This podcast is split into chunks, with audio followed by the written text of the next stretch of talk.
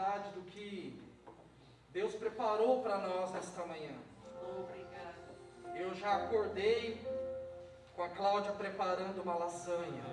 Uau! E foi muito agradável acordar e já perceber que o meu dia está, está recheado disso.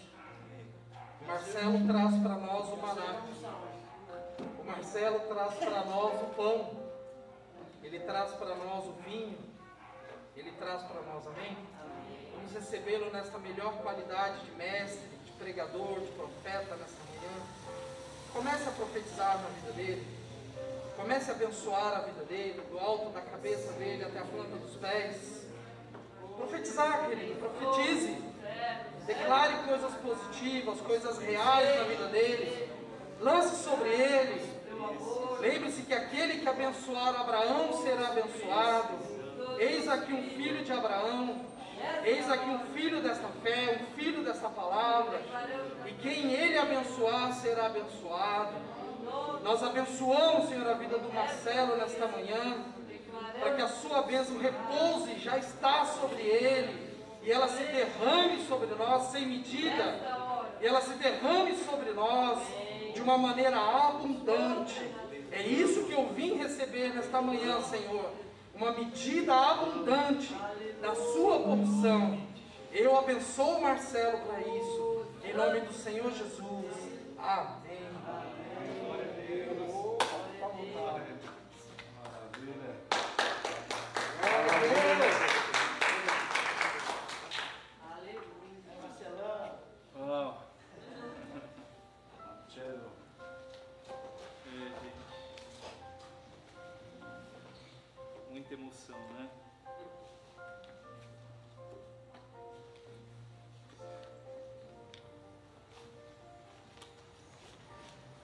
Tirar minha máscara aqui, senão vocês não vão conseguir ver minha barba. Nossa, essas caras bonitas, né? Gente, que bom estar aqui com vocês de novo.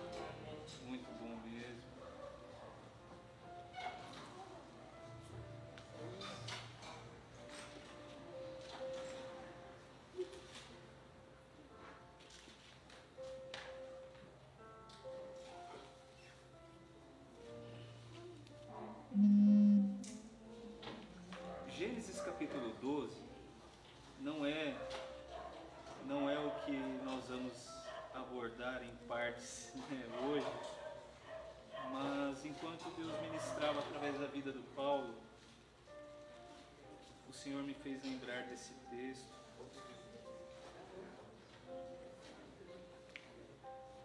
Do verso 1 até o verso até o verso 3.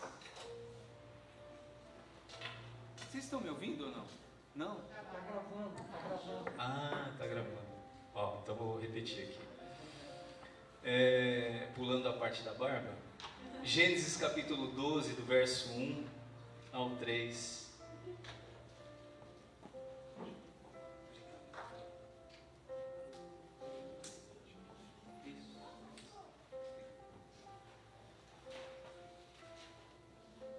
Disse, não é o assunto que nós vamos abordar hoje, mas enquanto Deus ministrava através da vida do Paulo, eu lembrei desse, desse texto. E interessante que o Paulo dizia o seguinte: ele dizia é, que o interesse, né?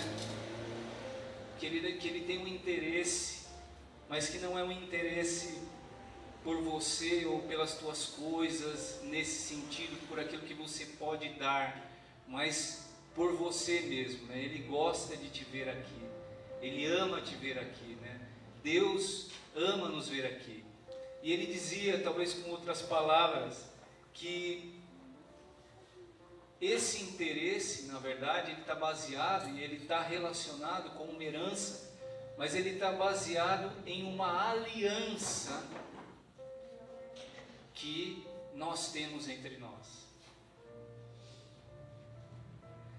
Veja que quando nós temos um o interesse por aquilo que alguém tem, né?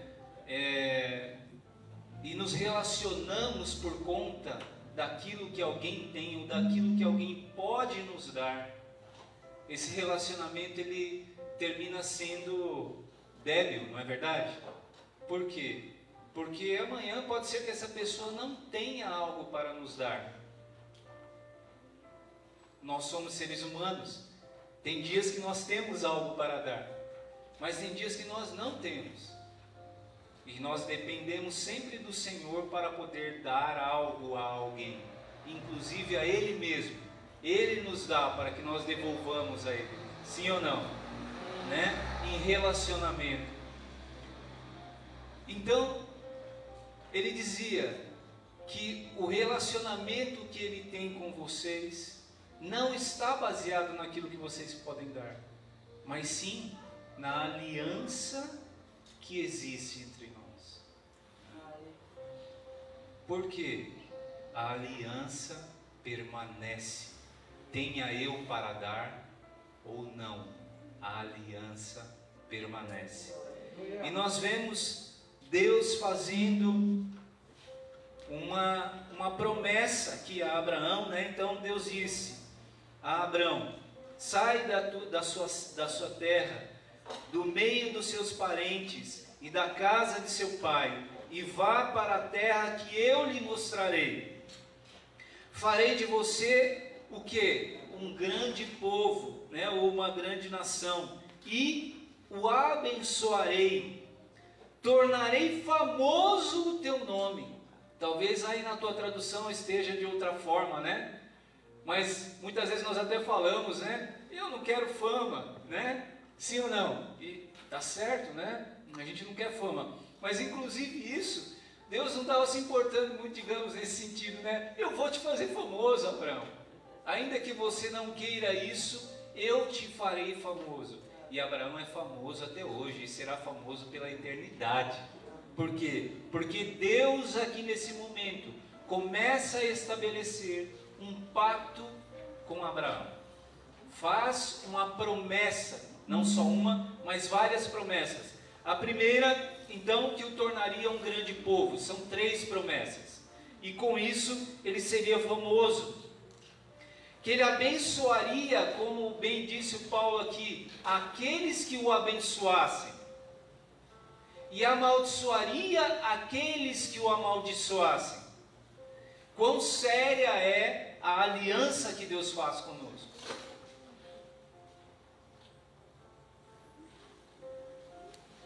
Quão sério é o chamado que Deus faz a nós.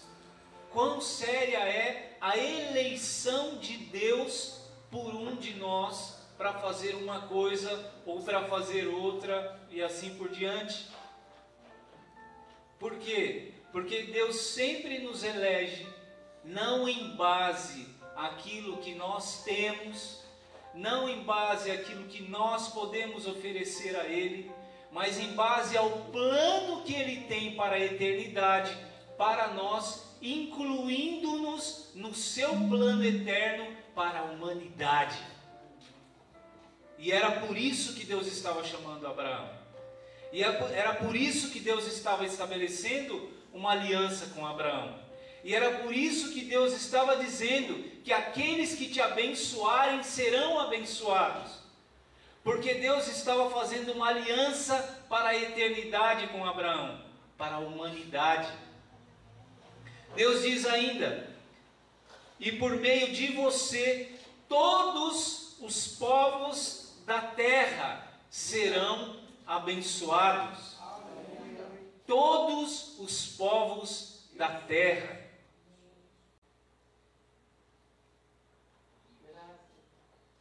Todos os povos da terra. E aqui, irmãos, isso é, é coisa para um outro dia, porque é alvo também de pregação. Mas se essa aliança que Deus estivesse estabelecendo com Abraão fosse uma aliança baseada nas condições de Abraão, jamais Deus poderia nos atingir. Jamais nós seríamos abençoados. Jamais a bênção do Senhor chegaria até nós. Porque Abraão era humano, como nós somos humanos. E sendo humano, Abraão era falho. Sim ou não? Mas nós vemos no capítulo 15, isso você pode ver depois na tua casa, que Deus então, ele cela essa promessa que ele faz a Abraão. Deus cela com um pacto, com uma aliança, uma aliança que perdura até hoje, que Deus não substituiu como alguns pensam, que talvez a igreja seja o novo Israel e que o Israel antigo passou. Não, porque Deus não é homem para que minta. E porque Deus, quando Ele estabelece a Sua palavra, Ele não estabelece a Sua aliança com base nas condições humanas com base naquilo que nós podemos lidar. Mas ele estabelece a sua aliança com base na sua palavra, com base naquilo que ele empenha. E então Deus, no capítulo 15 de Gênesis, Deus faz um pacto com Abraão. E talvez vocês já ouviram falar desse pacto em muitas oportunidades, não é? Mas é interessante é que nesse pacto, como era costume antigo, partiam-se os animais, não é assim? E como é que se partiam os animais? Partiam-se os animais ao meio e colocavam-se ali, uma metade de um lado, outra metade do outro, e as duas pessoas que iam é, participar daquela aliança, que iam fazer aquele pacto diante de Deus, elas então passavam pelo meio daqueles animais, não era assim? E ao passar pelo meio daqueles animais, elas estavam declarando que aquele pacto que uma estava fazendo com a outra era um pacto inclusive de morte. Não havia um retorno não havia como voltar atrás naquele pacto.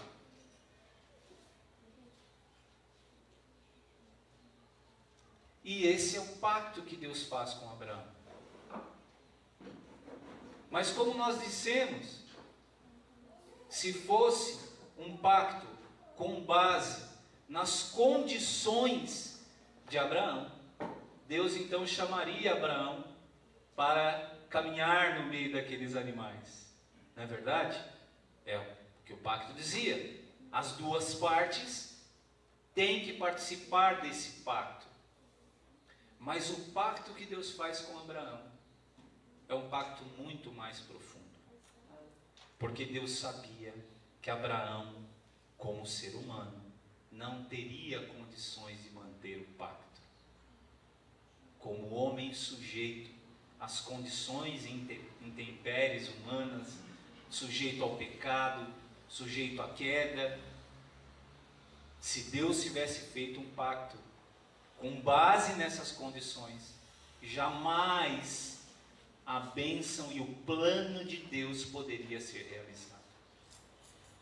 Então, nós vemos no capítulo 15 que Deus faz cair sobre Abraão o que? Um sono pesado, não é assim? E então, há dois símbolos ali caminhando no meio daquele sacrifício, no meio daquele pacto, no meio daquela aliança, e nós sabemos que era o Pai e o Filho. Deus Pai e Deus Filho. Foi o Filho quem garantiu o pacto.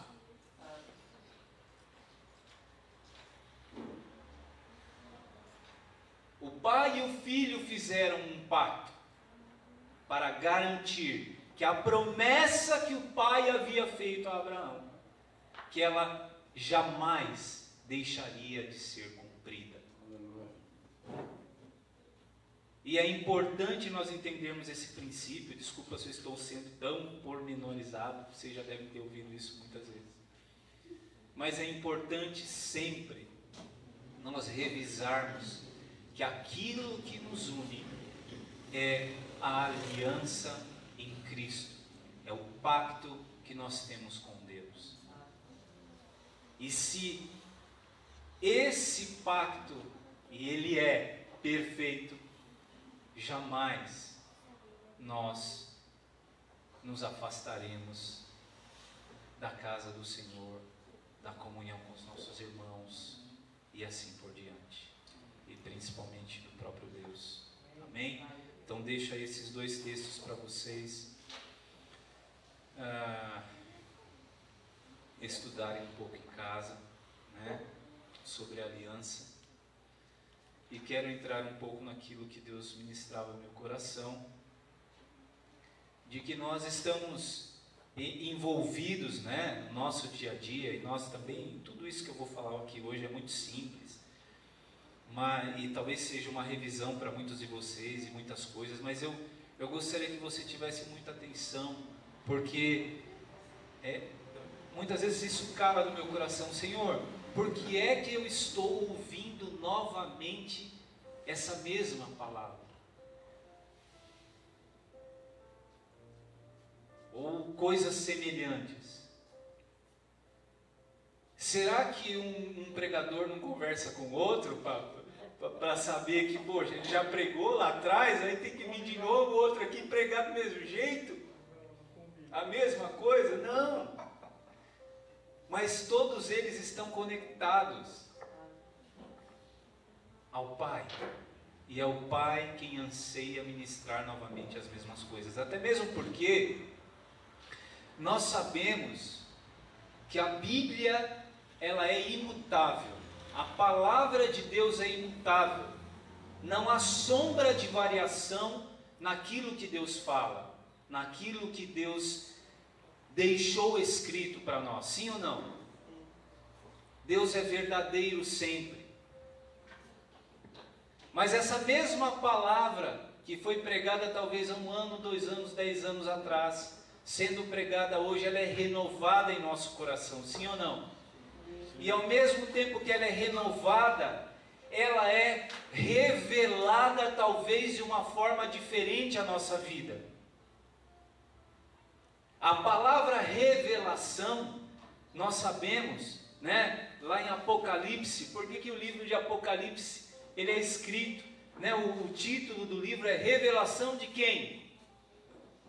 Revelação de Jesus Cristo.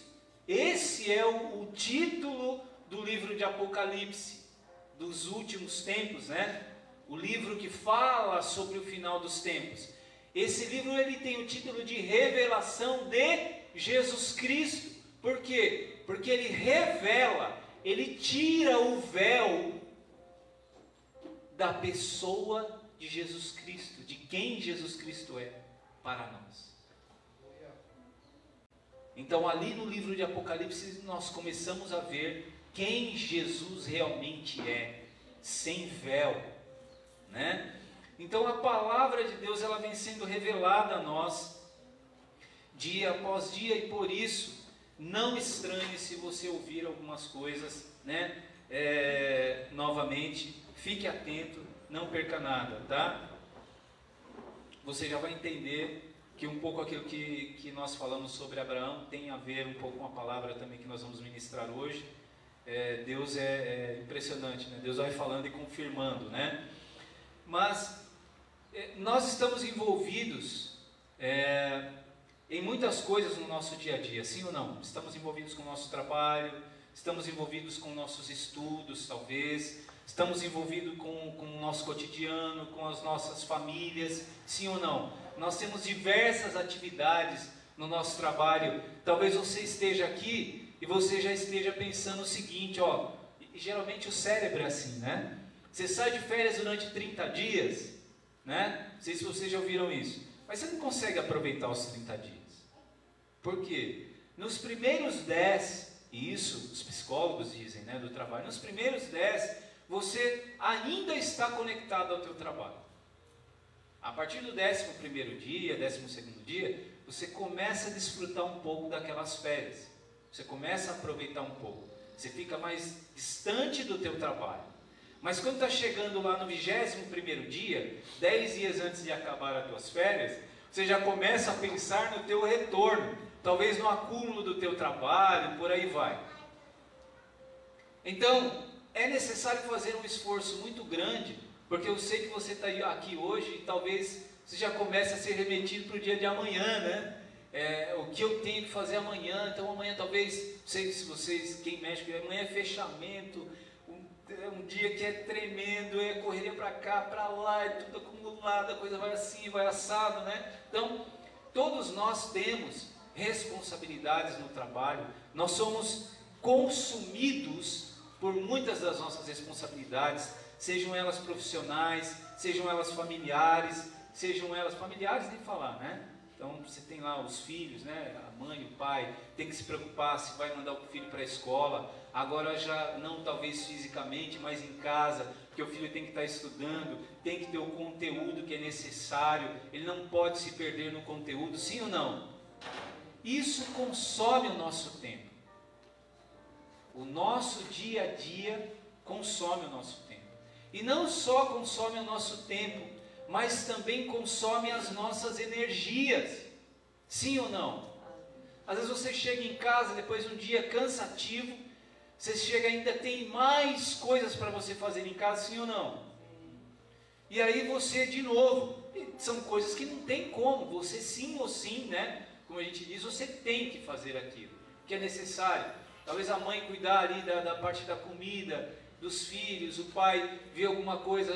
Ontem ainda a, a minha esposa comprou um hack lá em casa, né, um hack novo e tal, né? E, e, Deus fez um monte de coisas com a gente nesse mês agora de abril, coisas que tremendas, né? A gente tem aproveitado bastante esse período de pandemia e buscado bastante ao Senhor, né? Por buscar mesmo a presença do Senhor, por estar com o Senhor, não por interesse em nada. Mas é interessante que quando você busca Deus, Deus cuida de tantos detalhes da tua vida você fica impressionado, né? É, o nosso sofá, a gente estava lá sentando, sabe quando está aparecendo já madeira assim do sofá? Você sente, eu encostar o meu, o meu braço estava doendo já, de, de, a lateral aqui, a costela, pegava um pouco ali, sabe? Na parte onde eu sempre eu sentava ali, a coisa meio funda ali no, no, no, no sofá, ficava meio, meio arcado, né? Poxa, esse sofá não está dando, né Deus? E o rack lá, o negócio de baixo também, a madeira estava afundando, e, e, uma série de coisas que a gente precisava fazer em casa. E aí minha esposa falou, não, é, por incrível que pareça, começou a pandemia, um mês antes de começar a pandemia, minha esposa começou a trabalhar. Um mês antes. Ela trabalhou três semanas. Começou a pandemia. Ficamos trabalhando de casa. Na verdade, a função que ela está fazendo basicamente não dá para ela fazer de casa. Então ela está em casa, porque não pode ir para a empresa, não tem a função para ela fazer, está tá de casa o tempo todo. Eu também estou trabalhando, mas eu sim, né, tenho as atividades que eu posso desenvolver remotamente. Ela não, e durante todo esse tempo Deus tem nos sustentado, não demitiram minha esposa, mais de um ano e meio E, e aí, o mês passado, a gente orando, buscando a Deus. E aí, esposa falou: amor, vou comprar um sofá. Eu falei: bom, tá, tá, vai, né? Então, comprou o sofá. Geralmente demora aí, inclusive a irmã dela tinha comprado um sofá uns 30 dias antes, né, amor? Mais ou menos.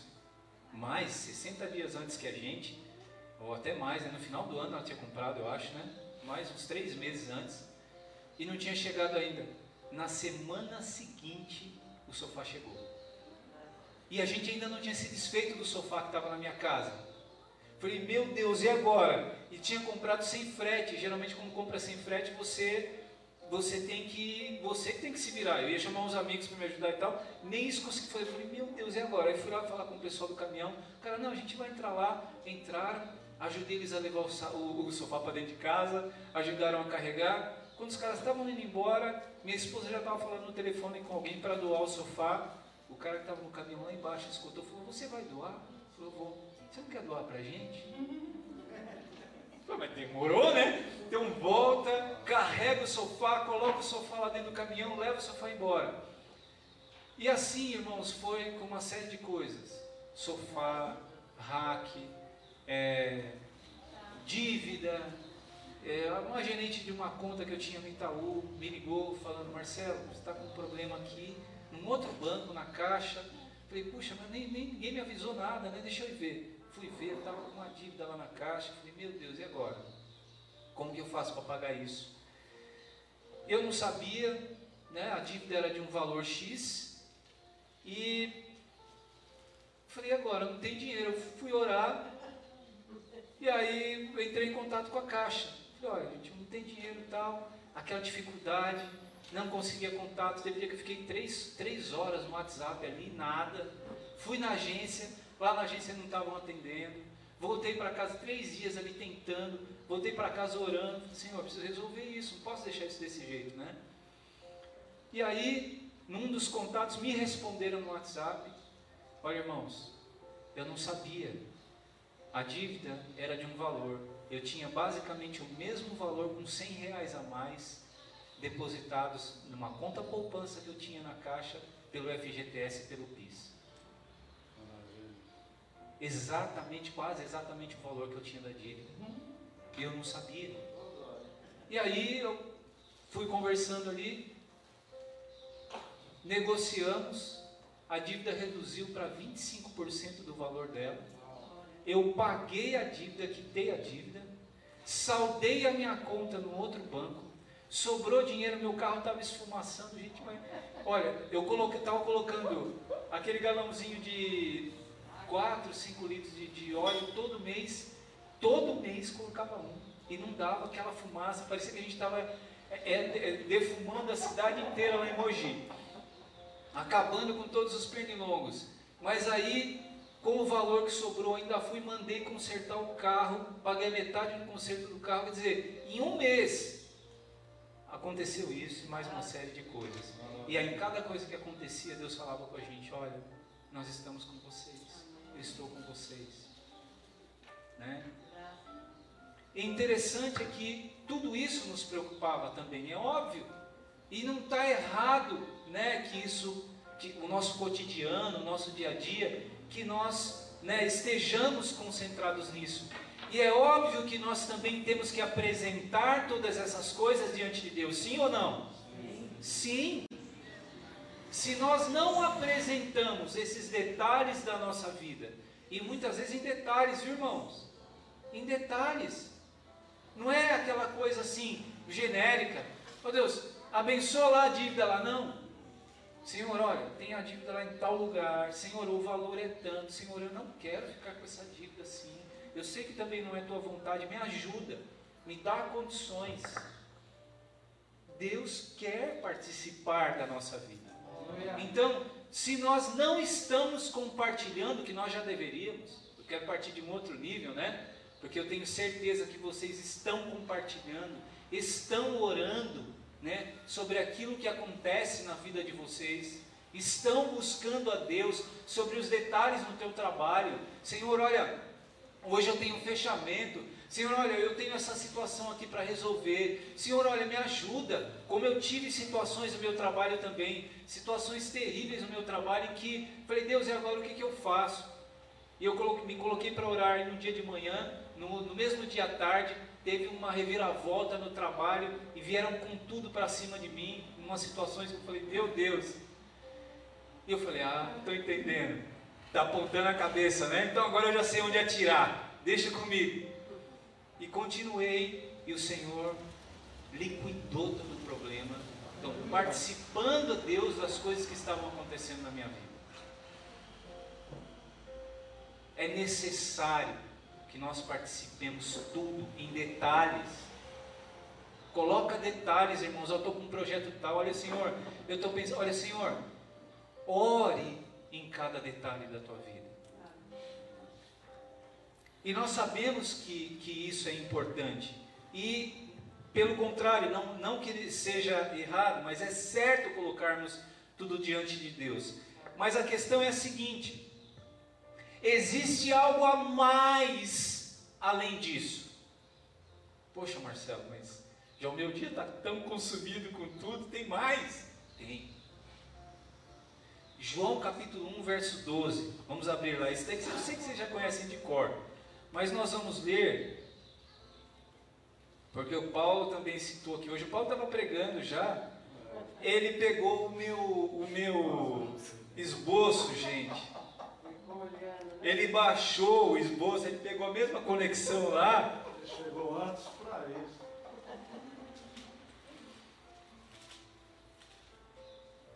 É um versículo que óbvio que nós conhecemos, né? João capítulo 1, verso 12. Contudo, aos que o receberam, aos que creram em seu nome, deu-lhes o direito de se tornarem filhos de Deus, aos quais não nasceram por descendência natural, nem pela vontade da carne, nem pela vontade de algum homem, mas nasceram de Deus. Nós sabemos, como Paulo também disse, que a nossa descendência, descendência de Abraão, daqueles que têm a mesma fé de Abraão, sim ou não?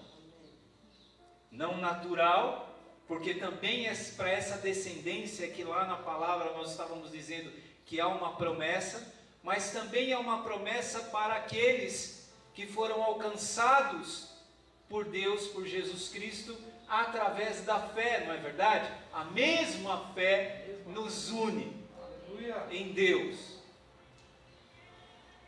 Mas a todos quantos o receberam, e aqui é onde nós queremos entrar, deu-lhes o poder de serem feitos filhos de Deus, ou seja, Ainda que nós coloquemos tudo, e nós temos que fazer isso, tudo que está relacionado com a nossa vida diante de Deus, não é só isso o que nos define. Não deve ser só isso o que nos define. Porque, como a Bíblia diz, que nós somos filhos de Deus.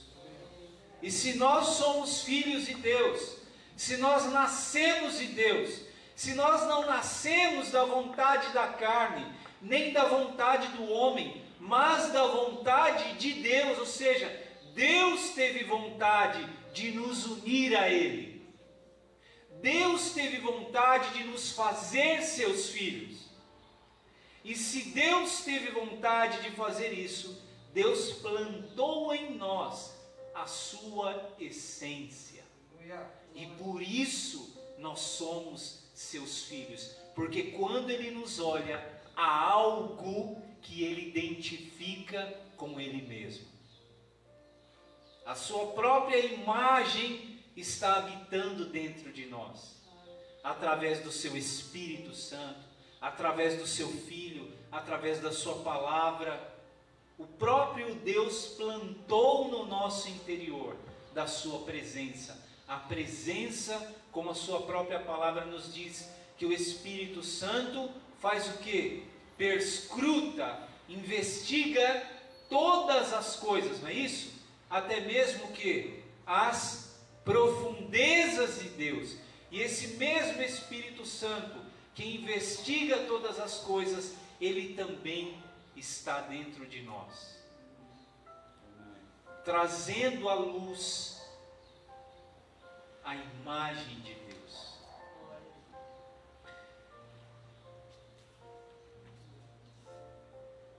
E eu estou só na primeira página, vamos.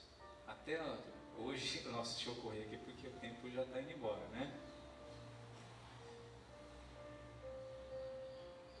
Então, se nós somos filhos, e se nós temos a essência de Deus, nós também carregamos aquilo que está no coração de Deus. Vou repetir: se nós somos filhos de Deus, se nós temos a essência de Deus, nós também carregamos aquilo que está no coração de Deus. Sim ou não? Sim.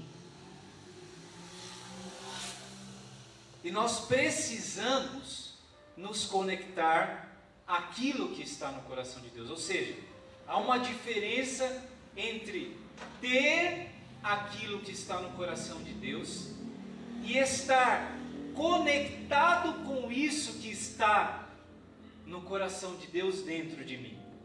Porque muitas vezes eu posso estar portando algo que eu não conheço isso em profundidade, que eu não me conectei, que eu não me aprofundei a isso realmente em profundidade. Vocês conseguem entender a diferença? Eu estou sendo muito confuso? Ou está dando para entender? É necessário nos conectarmos com isso que já está dentro de nós e que está dentro do coração de Deus. Vejam bem que nós estamos falando de algo diferente daquilo que é conectar-se com o nosso dia a dia. Isso é um passo a mais, é um passo além. Conectar-se com aquilo que está no coração de Deus. E veja bem que eu posso orar, nós já falamos, por todas as coisas, e eu devo orar por todas as coisas em detalhes da minha vida, dos meus vizinhos, e por aí vai. Mas eu posso estar orando muito tempo e não estar conectado com isso que está no coração de Deus. Vocês sabiam disso? Porque o processo de oração não é só falar, ele também é ouvir. Ele é um processo de comunicação que tem a ver com falar e também com ouvir. E quando eu começo a escutar, Deus escuta o que está no meu coração, mas quando eu escuto, eu escuto o que está no coração de Deus. E então eu começo a entender ah, Senhor, é isso que está no teu coração. E aí a minha oração começa a mudar. Ela deixa de ser centrada somente na minha necessidade, somente naquilo que eu observo, e ela dá um salto, ela dá um passo, ela sobe, ela amadurece, ela se aprofunda mais naquilo que está no coração de Deus. E aí eu começo a me conectar com isso. Vamos abrir a Bíblia em Salmos capítulo 51, verso 6.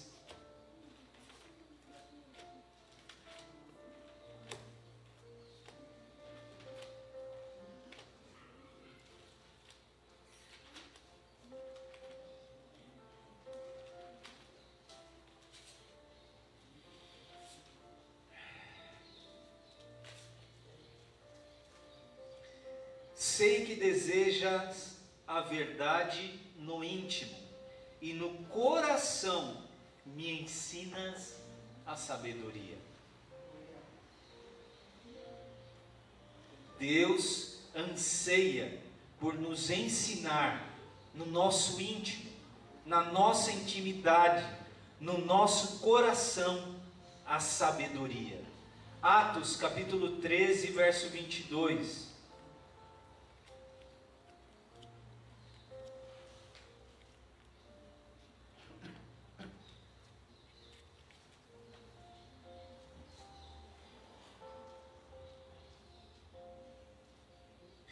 Depois de rejeitar Saul, levantou-lhes Davi como rei, sobre quem testemunhou, Deus mesmo testemunhou.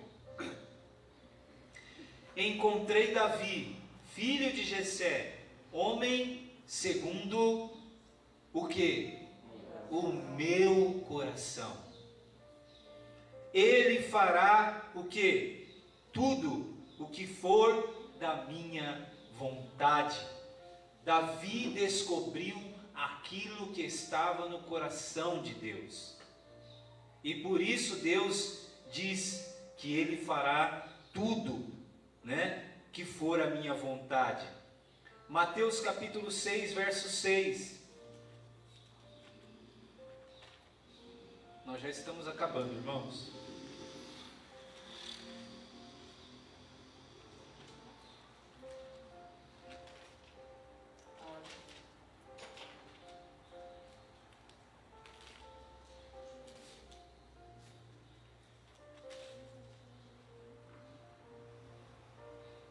Mas quando você orar, vá para seu quarto, feche a porta e ore a seu pai, que está em secreto. Então seu pai, que vê em secreto, o recompensará. Em secreto, em intimidade, palavras, né? Secreto, intimidade, coração, vontade, não é? São palavras que nos conectam à intimidade com Deus, que nos conectam a esse passo a mais de ouvir ao Senhor, de ouvir o que está no coração do Senhor e me alinhar a isso, me conectar a isso, e então orar de acordo com a sua vontade. A Bíblia diz, esses dias eu ouvi isso, talvez você já tenha ouvido também, orai sem cessar, sim ou não? Tem pessoas que acreditam, eu sei que não são vocês, que essa coisa de ouvir a Deus é uma coisa meio fantasiosa. Ah, isso é uma coisa distante, Marcelo. Mas a Bíblia diz orai sem cessar. Tá, mas o que, que isso tem a ver, Marcelo? Orar sem cessar com, com ouvir a Deus? Bom, é simples. Se a Bíblia fala orar sem cessar, significa que Deus fala sem cessar. A única coisa que tem que acontecer é ouvir o que Deus está falando sem cessar. É esse processo que eu preciso desenvolver na minha vida. Buscar em Deus Acreditem, irmãos, Deus fala. Isso é verdade. E Ele anseia por falar a você no seu coração. Sem cessar. Sobretudo, eu orava um dia desses e orava pelo meu filho também, por algumas situações assim, que estava precisando. E Deus me disse: abre a palavra. Deus me deu um texto da palavra, que é exatamente o que, o que eu precisava orar pelo meu filho. E eu orei em base à palavra.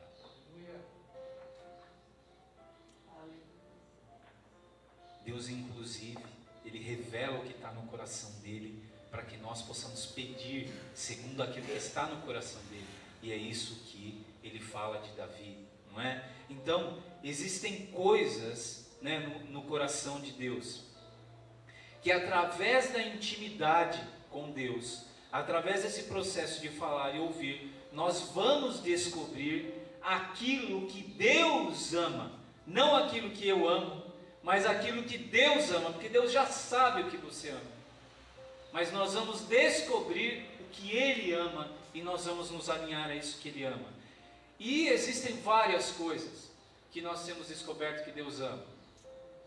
E é uma delas que eu gostaria de comentar com você rapidamente hoje, que eu tenho apenas seis minutos aqui, né? Nós vamos até as onze e meia, né, Paulo? É. É, Efésios capítulo 5, verso 25. uma das coisas que estão no coração de Deus, Efésios capítulo 5, verso 25 e 27. 25 ao 27, tá? Maridos, ame, a palavra aqui é amor, hein? Maridos, ame cada um a sua mulher, assim como Cristo amou a quem? a igreja e entregou-se por ela para santificá-la, tendo-a purificado pelo lavar da água mediante a palavra e para apresentá-la a si mesmo como igreja gloriosa, sem mancha, nem ruga ou coisa semelhante, mas santa e inculpável. Da mesma forma, os maridos devem amar cada um a sua mulher, como o seu próprio corpo. Quem ama sua mulher, ama a si mesmo. Né? Cristo ama a igreja. Deus ama a igreja, independente da sua condição, como nós dissemos lá atrás. A aliança de Deus com Abraão, a aliança que nós temos com Deus, não está baseada na nossa condição. A aliança que Deus tem com a igreja não está baseada na condição que a igreja tem atual, não é? Ele fundou a igreja e, fez, e a fez crescer através dos séculos. Continua purificando-a e um dia a apresentará gloriosa e sem mancha para as bodas do Cordeiro. Aleluia. Amar a igreja é amar o que Deus ama. Amar a igreja é amar o que Deus ama. O amor que Jesus tem por sua igreja, e aí vamos lá no verso 31 e 32.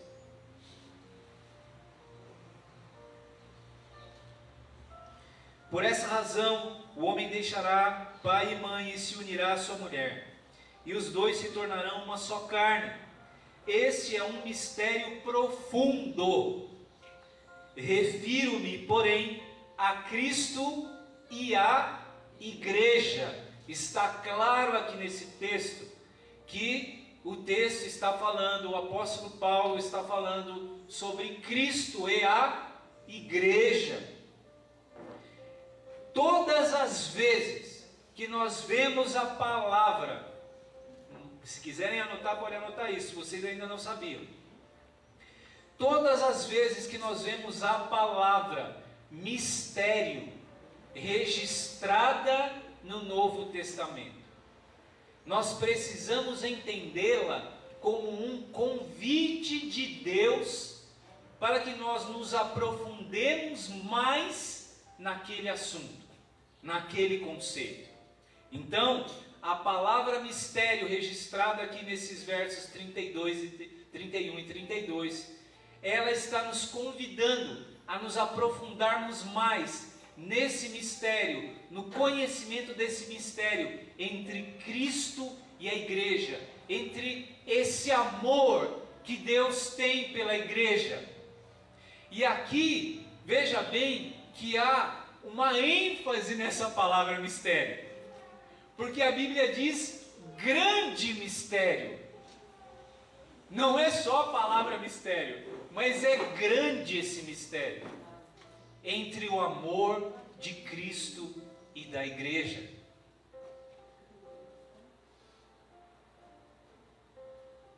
Jesus ama a igreja como um esposo apaixonado faz com sua esposa está disposto a doar-se completamente por ela.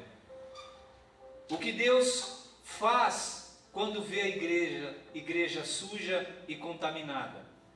Ele se entrega a si mesmo para purificá-la. E ele espera que nós façamos o mesmo. A igreja não é o templo. Nós já ouvimos isso. Assim como a família não é a casa em que vive. Não é verdade? Mas claramente é necessário de uma casa para que a família funcione. Você consegue ver a tua, a tua família funcionando sem uma casa? Você consegue ver isso? Não tem como funcionar.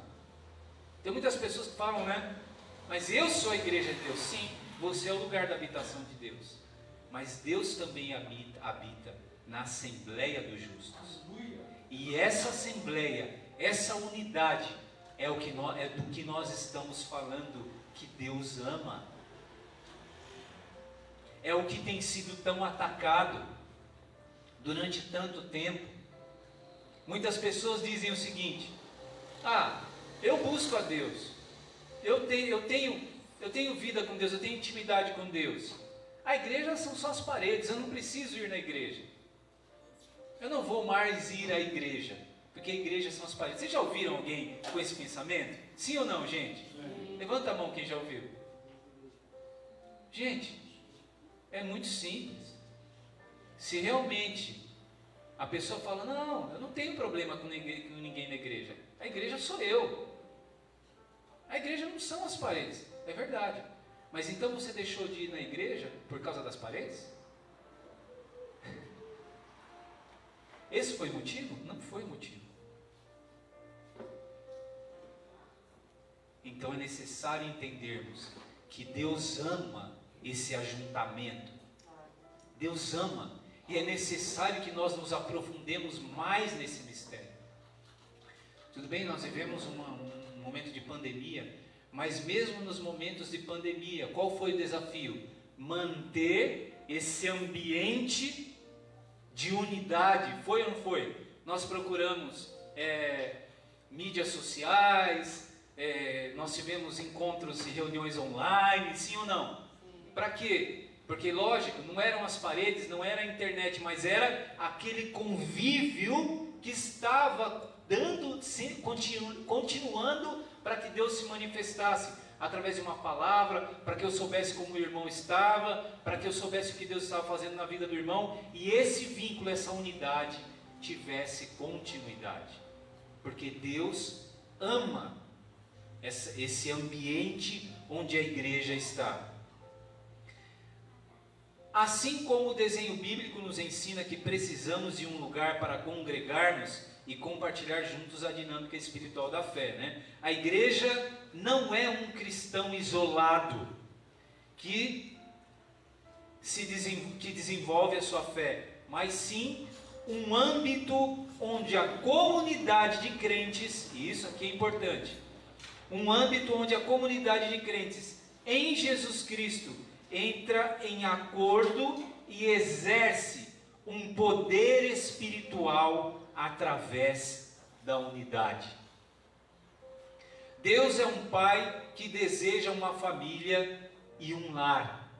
A família são os nascidos de novo, e o lar é a dinâmica espiritual que se desenvolve na casa, edifício ou templo onde nos reunimos é o âmbito onde crescemos, nos desenvolvemos, aprendemos e somos ativados. A partir desse lugar, governamos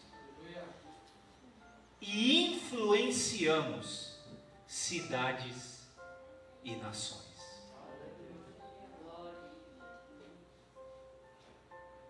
Irmãos,